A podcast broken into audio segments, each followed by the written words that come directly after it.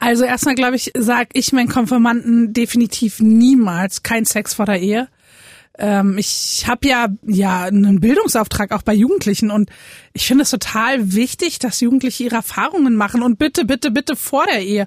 Und nein, da habe ich ähm, keinen sexo-moralischen Auftrag oder oder einen Kompass von der Landeskirche vorgegeben gekriegt. Sputnik Pride. Die LGBT-Show mit Kai. Hier ist wieder der äh, Podcast über alles, was schwul, lesbisch, bi, trans, whatever ist. Sputnik Pride hört ihr und heute habe ich Ellen und Steffi da. Hallo. Hallo. Von Anders Armen. Das ist ein YouTube-Channel. Den solltet ihr mal auschecken. Ich erzähle kurz mal, wer ihr seid, ordne das mal komplett ein. Ihr seid jetzt seit sieben Jahren verheiratet, seit zehn Jahren in einer Beziehung. Ihr beiden seid ein lesbisches Pastorinnen-Ehepaar vom Dorf in Niedersachsen. Das gibt es auch wahrscheinlich nur einmal so in Deutschland, oder? Niedersachsen ja, nein. Die Pastoren vom Dorf, ähm, die lesbischen gibt's doch schon ab und zu, aber man, man muss sie suchen. Man muss sie suchen. Ja. Aber man hat euch ja gefunden und ihr wollt ja auch gefunden werden, ne? Mit dem, mit dem YouTube-Kanal, der ist unterstützt von der Evangelischen Landeskirche, da gehört ihr dazu. Werden alle möglichen Themen besprochen, Thema Glaube, Arbeit in der Gemeinde, Alltag als lesbisches Ehepaar und eben auch so ein bisschen Landleben. 15.000 Views habt ihr jetzt schon so pro Video und ihr habt gerade erst angefangen. Wann habt ihr denn angefangen? Wir haben im Januar angefangen. Das geht relativ schnell. Wir haben neulich unser dreimonatiges gefeiert. Ja, wir sind auch ganz stolz. ja. Ja.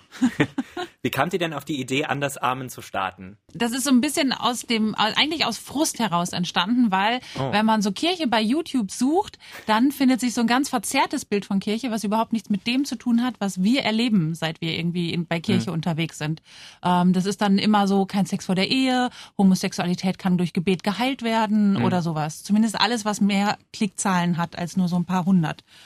Und ähm, das hat uns schon länger gestört, aber wir hatten immer sehr Respekt vor YouTube, weil wir auch gar nicht so genau wussten, wie YouTube funktioniert. Bis wir dann ähm, auf einem kirchlichen Empfang eben die Leute hier vom evangelischen Kirchenfunk kennengelernt haben und wir alle gemeinsam genügend Apfelwein getrunken hatten, bis wir in der Stimmung waren, wild rumzuspinnen. und aus dieser quasi Schnapsidee, wir sind da abends noch nach Hause gefahren und haben gedacht, okay, war ein lustiger Abend, aber ein Haken dran. Aber tatsächlich kam am nächsten Tag von den Leuten hier dann eine äh, Mail, hey, das war ganz lustig, aber glaubt ihr nicht, wir könnten da wirklich was machen? Ach, schön. Ja, und dann ist innerhalb von ein paar Wochen ein echt schönes Konzept entstanden, mit dem wir uns auch wohlfühlen. Ähm, und genau, seitdem gibt es Anders Armen. Aber bevor ihr dazu kommt, so einen YouTube-Channel gemeinsam zu starten, müsst ihr euch ja auch erstmal kennenlernen. Ist jetzt schon eine ganze Weile her, dass ihr euch kennengelernt habt. Wollt ihr noch mal kurz die Geschichte wiedergeben? Wie kam es zu dieser Liebe? Erst war das überhaupt gar keine Liebe, sondern wir konnten uns gar nicht leiden, als ich damals Ellen im Wohnheim Oh. kennengelernt hatte. Ellen ist so ein pinkes Girlie gewesen Ich habe das Video gerade gesehen. mit ganz viel Taschen und Schuhen und weil das so kleine Wohnheimzimmer waren, waren die überall an der Wand. Also sie konnte ihr Tussi-Dasein überhaupt nicht verbergen. Hey, habe ich auch nicht nötig. Und ich war eher so die laute Fußballspielende. Ja, es hat nicht zuerst zusammengepasst. Deswegen haben wir noch eine, einen Umweg gemacht. Wir haben uns einfach nochmal mit dem gegenseitigen anderen Partner verkuppelt. Und dann haben wir uns in Berlin irgendwann im Studio wieder getroffen, beide Single. Da dachten wir, Mensch, so schlimm sind wir ja eigentlich gar nicht. Und Genau. ich musste eigentlich nur einmal einen Abend lang Sushi machen und sie zum Grand Prix gucken einladen Nice. und dann war es um sie geschehen. Uh, Ja, genau, so war's. Und seitdem sind wir ein Paar. Grand Prix gucken. Mal ganz ehrlich, also reden wir jetzt hier von Formel 1 oder reden wir vom Eurovision Song Na, vom Contest? Eurovision Song Contest. Also ich weiß nicht, ob jemand aus der queeren Community unter Grand Prix wirklich Formel 1 versteht. vor allem, vor allem, wenn ich das sage, ne? Genau. Nee, aber ähm, ja, krass. Ich, ich dachte ei- eigentlich eher, dass die, die schwulen Männer eher die ESC-Fans sind. Das ist, glaube ich, ein Vorurteil. Also ja, obwohl das stimmt schon, wenn man sich so, äh, wenn man sich so ähm, auch dann so die Watch-Videos und so anguckt, da sind die Schwulen. Aber die sind Mhm. immer überall in der Überzahl. Wir sind, wir Lesben sind immer unterrepräsentiert überall. Ja. So, also jetzt um Da mal haben wir zu auch schon jauen. einige Folgen zu gemacht. Ja, genau. Auch- Und auch zum Thema lesbische Sichtbarkeit, einfach generell in den Medien, Ja. in der queeren Community, da ist ja auch noch viel äh, zu tun. Das soll aber heute nicht unser Thema sein, erstmal. also, ihr habt es schon kurz angerissen, ne, warum ihr Andersarmen überhaupt macht. Habt ihr denn jetzt schon Feedback aus der Kirche vielleicht bekommen? dazu, dass sie sowas macht und da nach vorne geht als, als lesbis, äh, lesbisches Pärchen. Das ist ja auch nicht so oft, dass man das macht. Ja, ähm, also ich glaube, wir haben sehr viel Rückmeldung. Wir haben ganz viel Stärkendes bekommen. Also ähm, gerade auch unsere Vorgesetzten, Vorgesetzten, die uns den Rücken wirklich frei halten, das ist total super. Ähm, das hat uns auch gefreut. Aber was natürlich eine krasse Diskussion angestoßen hat, ist, ganz viele vor uns im Pfarramt haben immer versucht, dieses Beruf und Privat zu trennen und da so eine Mauer einzubauen und zu sagen, mein privater Raum ist geschützt, der gehört mir und meiner Familie, da hat die Gemeinde drin nicht zu suchen. Und jetzt kommen wir beide vor allem daher und öffnen das und zeigen unser Privatleben. Und das war tatsächlich das eigentlich Schwerste in der Diskussion, dass wir da solche Ja. Grenzen überstreiten. Dass wir so als lesbisches Paar unterwegs sind, naja, das ähm, mittlerweile ist das, glaube ich, gerade hier in Niedersachsen in der Kirche nicht mehr so ein großes Thema. Auch wenn man das von außen gerne vermutet. Okay. Ja, ich vermute das auch, äh, weil äh, ich komme selbst aus so einem äh, freichristlichen Background. Ah. Also es ist eine Freikirche in, in Wiesbaden, ähm, die Move Church, so heißt es inzwischen. Da war ich äh, früher gewesen und ich sag mal so, da haben mir dann auch Leute irgendwann angeboten, ähm, da war ich schon länger nicht mehr dort gewesen, aber es kannten mich halt noch ein paar Menschen. Ähm, und da hatte ich ein explizites Anbe Angebot bekommen, dass man nicht das, das Schwule aus mir rausbeten könnte.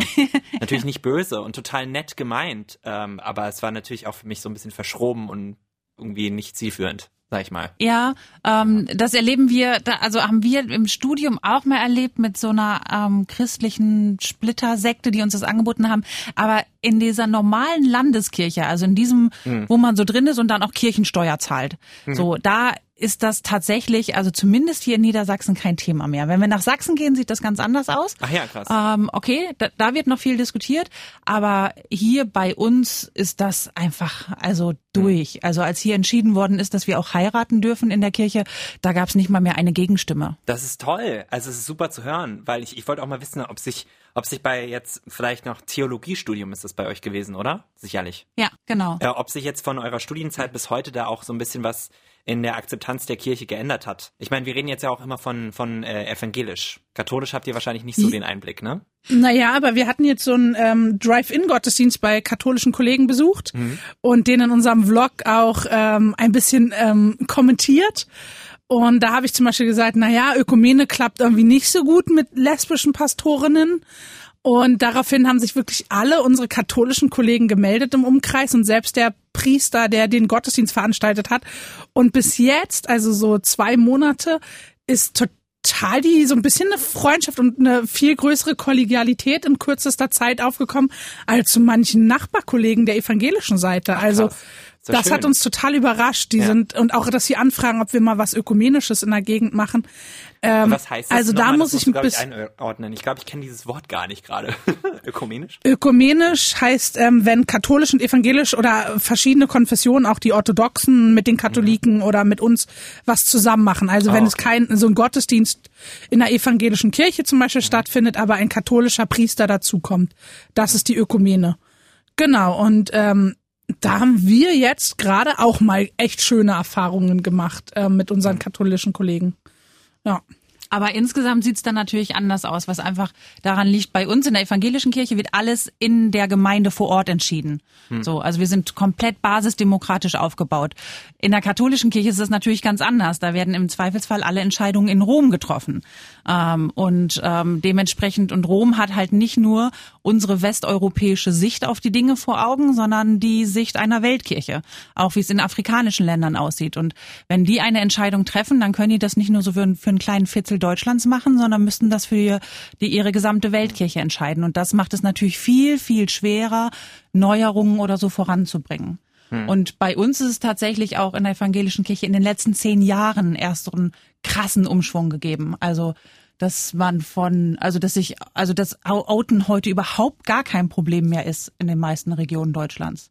Gerade auch wenn man dort arbeitet. Also wir haben auch ähm, transidente ähm, PfarrerInnen mittlerweile im Ach, toll. Dienst oder Das auch ich. KirchenmusikerInnen. Und, ja, also das ist wirklich, also mittlerweile Innerhalb kürzester Zeit hat die Kirche da teilweise sogar eine Entwicklung vorweggenommen. Also in der Berliner Kirche zum Beispiel konnte man schon heiraten, da hat das der Staat noch nicht erlaubt. Aber kam da wirklich jetzt keinerlei Gegenwind? Ich weiß auch, dass jetzt meine Zeit in der Kirche aktiv ist ja auch schon länger her. Wir reden jetzt ja auch da von Sachen, die irgendwie so schon ein paar Jahre zurückliegen. aber ich hatte immer das Gefühl, ähm, dass die Leute über mich richten oder richten würden, wenn sie mit mir darüber offen sprechen würden, über meine Homosexualität. Und das Ja, ist immer das, wo ich mich dann auch nicht mehr wohlgefühlt habe. Wie geht's euch damit mit sowas? Naja, aber wenn du abends irgendwie in der U-Bahn unterwegs bist und auch die Leute nicht kennst Hm. und einschätzen kennst und da hältst du jetzt auch nicht unbedingt mit deinem Freund Händchen und knutscht dich da ab, wenn du die Leute nicht einschätzen kannst. Ja. Ähm, Kirche ist, glaube ich, ein Spiegel der Gesellschaft. Ähm, da gibt es Okay. sicherlich auch ähm, homophobe Menschen und das wollen wir auch überhaupt nicht in diesem Podcast hier irgendwie verheimlichen oder so. Die gibt es und Kirche sich auch in den letzten Jahren ja nicht immer, also doch in den letzten Jahren eigentlich schon, aber ähm, die letzten Jahrzehnte nicht immer unbedingt gut den ähm, Homosexuellen gegenüber verhalten hat. Und das ist ja auch so ein bisschen das Anliegen von Anders Armen, einfach zu zeigen, hey, guckt mal, auch bei uns hat sich eine Menge getan, wir werden bezahlt, wir hatten nie irgendwie Diskriminierungserfahrungen innerhalb der Kirche und einfach Mut machen, dass wir uns alle auch sichtbar machen, also auch in den Gottesdiensten. Und letztlich sind wir doch die, die sich selbst in die Passivität drängen lassen. Also habe ich das Gefühl in der Kirche. Wenn ich auch so meine Kollegen angucke, ähm, wir sind halt die Einzigen, die damit an die Öffentlichkeit gehen, aber wir sind nicht die Einzigen. Ja. Die es gibt, meinst du jetzt? Ja. Äh, Wobei Ja. es gibt natürlich, das ist das Schlimme, es gibt so ein paar richtig krass homophobe Vertreter der evangelischen Kirche. Aber das sind im Grunde sind das total wenige, aber die sind natürlich extrem laut. Ähm, da springen natürlich auch, äh, da springen dann natürlich auch die Medien total gerne drauf an. Und deswegen ähm, haben, nehmen die viel mehr Raum ein, als so diese als die die die die die die die Mainstream-Linie der evangelischen Kirche. Wir haben gerade ja so einen Fall in Bremen. Ähm, da ist sogar der CSD-Verein aus Bremen mit aufgesprungen und hat eine Anzeige gegen den Pastor gestellt, was ich total gut verstehen kann. Ähm, und weil er es auch wirklich, weil, aber da, auch da hat die Kirche sich deutlich positioniert und gesagt, wir stehen aber ganz klar an der Seite von homosexuellen Menschen, ähm, auch wenn dieser Pastor so etwas sagt. Aber wir haben natürlich auch dann wieder dieses Problem, wir sind komplett basisdemokratisch organisiert. Es kann nicht von oben einfach jemand gefeuert werden, weil ähm, seine Meinung nicht mehr Ja. passt. So, das ist, das hat halt Vor- und Nachteile. Wenn ihr jetzt sagt, die evangelische Kirche, die guckt ja trotzdem noch irgendwie auf, auf die Bibel und was Gott sagt oder was Jesus sagt. Wie vereinbart ihr das denn für euch? Also eigentlich sagt die Bibel ja, dass Homosexualität nichts Gutes ist, ne, wenn Mann bei Mann liegt und was auch immer man da für Sachen hört, ne? Das ist das, was mir auch immer eingebläut wurde, so ein bisschen.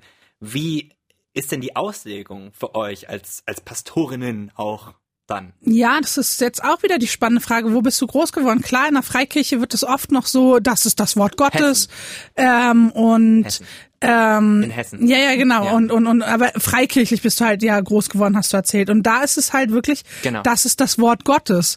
Ähm, das Mhm. würde ich so nicht unterschreiben. Ich würde sagen, die Bibel sind ist ein Erfahrungsbuch mit Gott. Menschen haben ihre Erfahrung mit Gott aufgeschrieben. Und deswegen ist es nicht Mhm. das Wort Gottes, das eins zu eins so umzusetzen ist, sondern in einem historischen Kontext betrachtet Ja, werden voll. Muss. Und wenn man Ja, das ich meine, wir haben ja auch keine Sklaven mehr, ne? Also, ja, und wir, wir schlachten auch keine Taube mehr nach der Periode und Menstruation, ja. Also, das darf man einfach nicht vergessen. Da stehen ganz viele Also ich schon. ähm, Beispiele. ja, ich weiß, ich bin nicht so gut im Taubenfangen, ehrlich gesagt. Ähm, aber genau, und, und das ist evangelisches Theologie. Im Studium lernen wir halt, die Bibel auch in einen historischen Kontext zu packen. Und der ist jetzt einfach, also das Alte Testament ist 1000 vor Christus irgendwie so im Roundabout entstanden. Und ähm, die Schriften 50 bis 100 nach aus dem Neuen Testament. Ja, also wenn ich an die Väter an der Bibel denke, denke ich an irgendwelche Nomaden in Zelten. Ja, das ist ja heute auch nicht mehr. Ähm, Ja. Und ja, die, die, die, die Stellen werden immer, kann man auch echt anders deuten. Also im Neuen Testament geht es um die Knabenliebe. Ähm, das ist ja ein völlig ähm, ein Verhältnis, was überhaupt nicht auf Augenhöhe passiert, sondern da sind äh, junge Männer, die vielleicht auch noch Kohle brauchen. So, und ähm, die bieten ihren Körper an. Ähm, wo ist da die gleichberechtigte homosexuelle Beziehung zu finden? Und wir haben eher das Gefühl, dagegen richten sich diese Bibelworte, gegen die Knabenliebe. Genau, gegen Knabenliebe, gegen Tempelprostitution, also alles, was irgendwie so den Glauben an Gott in Verruf bringen könnte. Und das hat nichts mit dem zu tun, was wir heute unter Homosexualität verstehen. Die Bibel hat dafür ja nicht mal einen richtigen Namen. Und stattdessen ist es halt Ja. wie bei allem, was in der Bibel steht, auch wenn da drin steht, ähm, spare bei deinem Kind nicht mit der Route, ähm, sollte man ähm, heute mal ganz klar darauf gucken, was denn der Sinn dieser Aussagen ist. Also wozu, in welchem Kontext stehen die? Also die Bibel tatsächlich ernst nehmen. Also ich finde es ganz schlimm, wenn Ja. irgendwie so ein Bibelvers-Weitwurf entsteht und man sich irgendwas rauspickt, einen Satz und den anderen vor die Füße kotzt. Das ist ein schönes Wort. Ja, schön. Weitwurf. So. Und, und man muss auch mal Ja. ganz ehrlich sagen, die klassische Ehe, Mann, Frau, äh, also ein paar Kinder. Also es gibt ja in der Bibel einen Mann, der mit seiner Magd ein Kind kriegt, aber noch eine Hauptfrau hat. Dann gibt's da einen Mann, der hat vier Frauen. Ähm, einer kriegt mit seinen Töchtern Kinder. Da gibt's eine Frau mit ihrer Schwiegertochter, wo die Schwiegertochter Das der ist crazy, was da abgeht. Ja, Und Jesus selber Leute. hat gar Wow. nicht geheiratet, sondern ist nur mit seinen Kumpels durch die Ja. Gegend gezogen. Also auch das ist nochmal ein ganz eigener Lebensentwurf. Also da müssten wir alle enthaltsam Voll. leben und nicht mit der Ehe. Ne? Also die Ehe hat so erstmal Ja. nicht Bestand, biblisch gesehen. Ja, aber das ist ja interessant. Es ist ja interessant, dass ihr das alles sagt.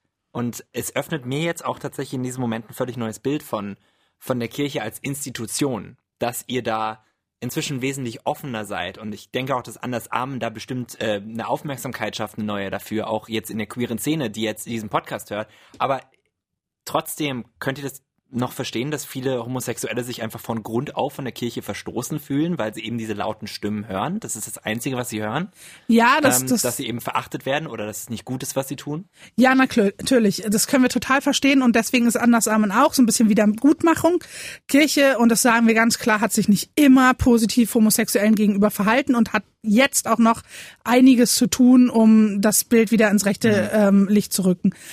Aber, und das ist auch das, was wir uns wünschen, man muss uns auch eine Chance geben. Also ohne Chance geht's eben auch nicht. Immer nur meckern, also da, da bewegt man sich nicht aufeinander und zu. Und das müssen, glaube ich, beide ähm, Parteien irgendwie ein bisschen wollen, das aufeinander zugehen.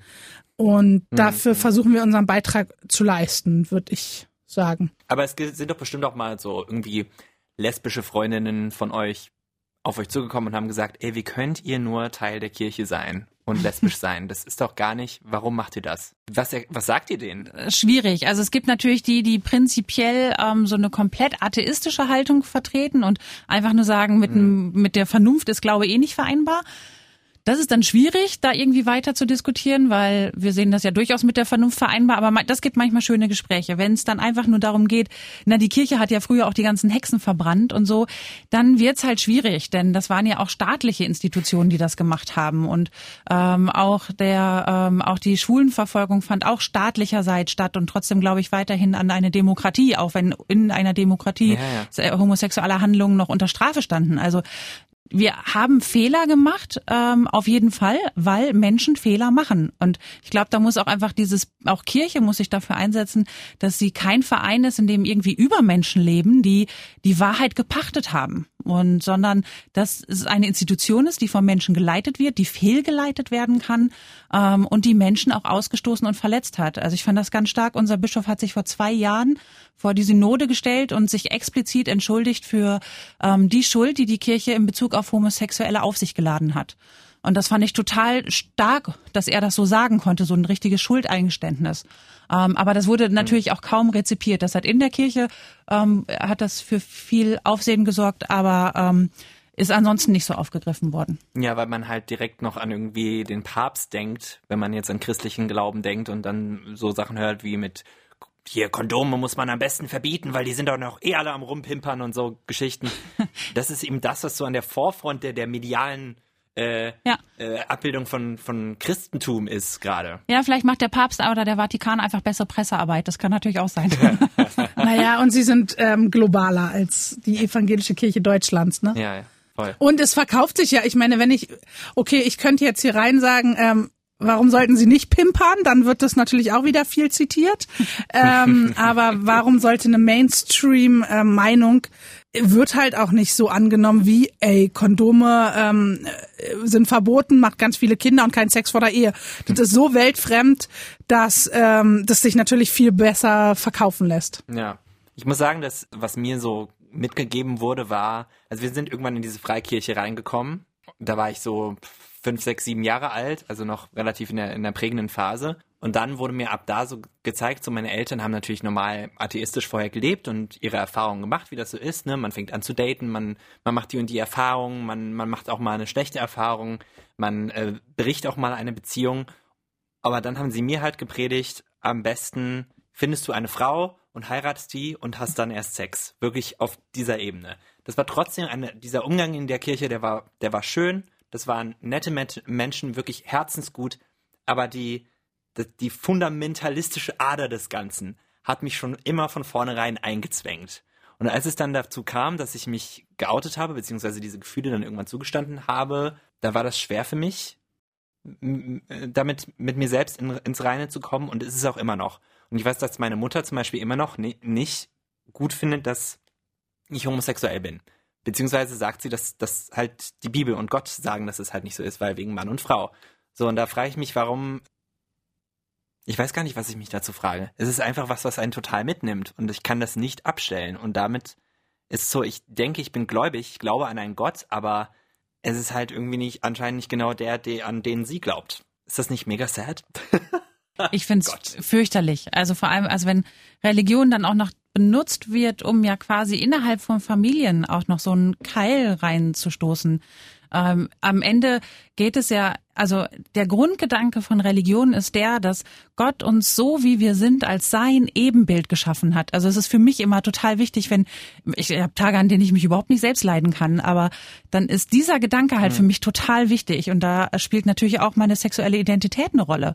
Ähm, und diesen Gedanken für mich anzunehmen, das war für mich so der Grundstein von meinem Glauben. Und wenn einem das aber okay. genommen wird, so, dann finde ich das, also, dann macht mich das schon fast wütend. Also, ähm, dass nee, man ich habe das halt so das Gefühl, dass es immer noch eine Sache ist, die möglicherweise zu korrigieren wäre. Mhm. Genau, und das finde ich fürchterlich, weil Gott hat mhm. uns geschaffen. Also das ist so, das ist so die erste Aussage über den Menschen in der Bibel ist, und er schuf sie nach seinem Ebenbild. Und ähm, das, wenn wir diese allererste Aussage über den Menschen so ähm, wegnehmen und da korrigieren wollen, eingreifen wollen mit unseren menschlichen Maßstäben von dem, was gut und schlecht ist, wenn wir damit rangehen, also dann greifen wir Gott in sein ganzes Schöpferwerk ein. Aber was sagt man dann, wenn wenn wenn es dann zu dem Punkt kommt, das ist ja, du hast dir das ja ausgesucht oder du könntest das ja ändern oder du könntest wenigstens homosexuell sein und dann ähm, irgendwie trotzdem einen festen Mann finden. Da wollte ich euch auch fragen, wie ist das denn mit dem Sex vor der Ehe? Weil so ein bisschen einen moralischen Code für sexuelles, äh, sexuelles Auftreten müsst ihr ja schon haben. Wie ist denn der? Sex vor der Ehe, wechselnde Geschlechtspartner, wie ist das für euch? Also erstmal glaube ich, ähm, sag ich meinen Konfirmanden definitiv niemals kein Sex vor der Ehe. ähm, ich habe ja ähm, ja einen Bildungsauftrag auch bei Jugendlichen und ich finde es total wichtig, dass Jugendliche ihre Erfahrungen machen und bitte, bitte, bitte vor der Ehe. Und nein, da habe ich ähm, kein sexo, ähm, äh, sexomoralischen Auftrag oder oder einen Kompass von der Landeskirche vorgegeben gekriegt. Also ähm, ich finde das wichtig. Aber was ist eurer? Ja, dann ähm, äh, ja, ich würde sagen, habt Sex und Spaß vor der Ehe. Nur seid verantwortlich, seid bereit dafür und ja, Ellen, was ist deiner? ja, vor allem bezieht nicht alles auf Sex. Also ich finde, das ist, ähm, ob man Sex hat oder nicht, ist erstmal zweitrangig. Es geht darum, wie ich meinen, wie ich den anderen Menschen behandle. Also ähm, mhm. es ist vollkommen okay, wenn zwei Menschen sich einfach irgendwie entscheiden, miteinander ins Bett zu gehen. Beide sind erwachsen ähm, oder halten sich zumindest dafür und ähm, machen das im vollen Bewusstsein. Aber wenn zum Beispiel der eine weiß, dass der andere in ihn eigentlich verliebt ist und der nutzt das aus, dann ist das total daneben. Also ähm, ja, es ja, geht voll. so. Das verstehe ich. Ja, und darum geht es. geht um Verantwortlichkeit, darum, einen anderen Menschen ernst zu nehmen und ähm, mhm. auch Verantwortung beim Sex, aber vor allem wie in einer zwischenmenschlichen Beziehung zu übernehmen. Das halte ich für viel, viel wichtiger. Und das wäre es auch, was ich unseren Jugendlichen versuche irgendwie ähm, beizubringen, dass vollkommen okay ist, wenn die auf den Partys miteinander rumknutschen und so. Also sollen sie ruhig machen, aber sie sollen sich bewusst sein, dass sie damit Verantwortung übernehmen ein Stück weit, auch für den anderen und dass sie das eben nicht einfach beiseite schieben dürfen. Aber warum hat das dann für viele Christen jetzt komplett übergreifend so einen hohen Stellenwert und auch nicht nur in dieser Religion, sondern in allen anderen dieses dieses komische Sex ist irgendwie dieses verruchte, bla bla bla. Warum ist das so? Ich glaube, dass da einfach, wenn wir theologisch jetzt tiefer tauchen wollen, einfach ein ganz verqueres Sündenverständnis steht. Also, dass man Sex und Homosexualität als Sünde bezeichnet, steckt ja da immer hinter. Ähm, mhm. Aber äh, für uns ist Sünde nicht Sex, sondern für uns, und äh, das ist eigentlich so eine gängige mein, andere Meinung von Sünde oder Ansicht ist, dass Sünde eine Entfernung von etwas ist, ja. Und ähm, wenn ich sündige, dann entferne ich mich von Gott. Und das tue ich natürlich, wenn ich Sex habe, das nicht auf Augenhöhe oder gleichberechtigt ist. Dann tue ich was gegen meinen Nächsten. Und dadurch ist es Sünde. Und Sex macht halt Abhängigkeit. Und ich glaube, dass Sex ganz schnell auch ähm, ausgenutzt werden kann. Und daher kommt dieser dieser ja Beigeschmack von von ähm, Gewalt auch mit dazu. Und ich glaube das ist ein Problem warum Sex oft dieses sündhafte an sich hat. Aber das muss es ja gar nicht sein. Und ja. Nee klar. Und und und Freikirchenfundamentalisten nehmen ja. es halt so als immer so wahr. Und die haben da ist eine hm. Sündenverschiebung passiert und es gab ja wirklich mal eine das ist Zeit. Krass, dass sich das so eingebrannt hat dann. Ja, weil ne? Sex also und Reproduktion mal viel enger beieinander standen. Also an Sex hing früher viel mehr. Ähm, noch vor Zeiten hm. von Verhütung oder Vaterschaftstests oder so war es ja ganz wichtig, über Sex zu reden, damit auch Dinge wie Erbschaften oder so klar sind. Und damit, ähm, also es war einfach ganz schlimm, wenn zum Beispiel die Frau fremdgegangen ist und von einem anderen schwanger geworden ist. Ähm, weil dann einfach auch Existenzen auf dem Spiel standen und so. Also Sex hatte mal eine wesentlich höhere Bedeutung ähm, für das Zusammenleben in einer Gesellschaft, als es das heute hat. Heute sind Sex und Reproduktion ja durchaus zwei Dinge, die man auch wirklich getrennt voneinander betrachten kann. Aber das war jahrhundertelang, jahrtausende lang eben nicht so. Kann ich noch mal eine ganz andere Frage stellen? Klar. Warum glaubt ihr an Gott? das fragt uns jeder. Na dann sag mal, dann kannst du es ja schon. Ähm, ich glaube nicht, dass man sich dazu entscheidet. Ähm, dass wir nennen es Geschenk und ähm, mir ist es zuteil geworden und ich bin dankbar und ich habe es angenommen und ausgepackt. Ähm, genau, also für mich ist es nichts, was ich entschieden hätte. So, sondern das ist ja auch, warum wir Kinder taufen können. Ähm, wir geben da was weiter und wir hoffen, dass je, irgendwann dieser Glaube halt spürbar wird. Und in meinem Fall ist das geworden und ich bin dankbar dazu, darüber. Ja, so ziemlich. Schön. Also ich glaube, ähm, also es gibt auch Menschen, die sagen, man könnte sich zum Glauben entscheiden, aber ich glaube, dass der Glaube, ich glaube, dass der Glaube, ist auch ein schöner Satz, ähm, dass der vor allem halt bei Gott liegt und, und er schenkt uns das, dass wir glauben können. Und dann können wir darauf antworten oder nicht. Wir können den Riegel verschieben oder das Geschenk unausgepackt lassen vielleicht, wenn wir das schaffen. Aber wenn es geschenkt ist, ist es da. Da habe ich gerade äh, tatsächlich eine Parallele rausgehört aus den Sachen, die mir immer gesagt wurden, dass äh, irgendwie jeder Mensch so in seinem Leben ja Christen begegnet und dass das auch so ein Wink mit dem Zaunfall sein kann. So nach dem Motto, du, du kriegst so deine Einladungen dazu und es ist halt an dir, die anzunehmen. Ist das fair, das zu sagen? Nee, das, was macht denn dann so ein, so ein Kind im Busch, was gar keine Christen hat? Also. Wir sind auch schon Muslime und Juden begegnet. Also. Ja, eben, ja, und es ist ja so, wir, wir erleben ja auch ähm, andere Religionen, die uns über den Weg laufen. Und dann ist es ja, ja so, wie ich sage, immer eine Freundin von mir, die hat mich mal irgendwann angerufen und gesagt, sie will ein Tattoo. Und ich habe gesagt, ey, wie kommst du jetzt darauf? Ja, ich bin da an so einem Tattoo-Studio vorbeigelaufen, ne? Also so funktioniert's, glaube ich, echt nicht. Es, ähm, kann, es kann natürlich so funktionieren, kann natürlich sein, aber ich glaube, dahinter steckt gerade so immer so dann auch diese Aufforderung, geht jetzt und missioniert die Leute.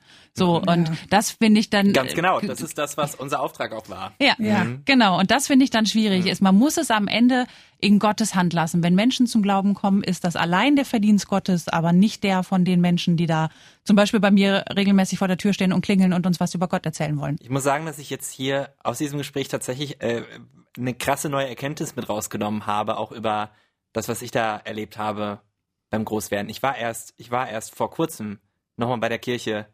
Wir haben da, ich wollte da parken. Da ist ein großer Parkplatz. Das ist so eine große, nach amerikanischem Stil, so ein mhm. richtig großes Gebäude. Das sieht gar nicht aus wie eine normale Kirche.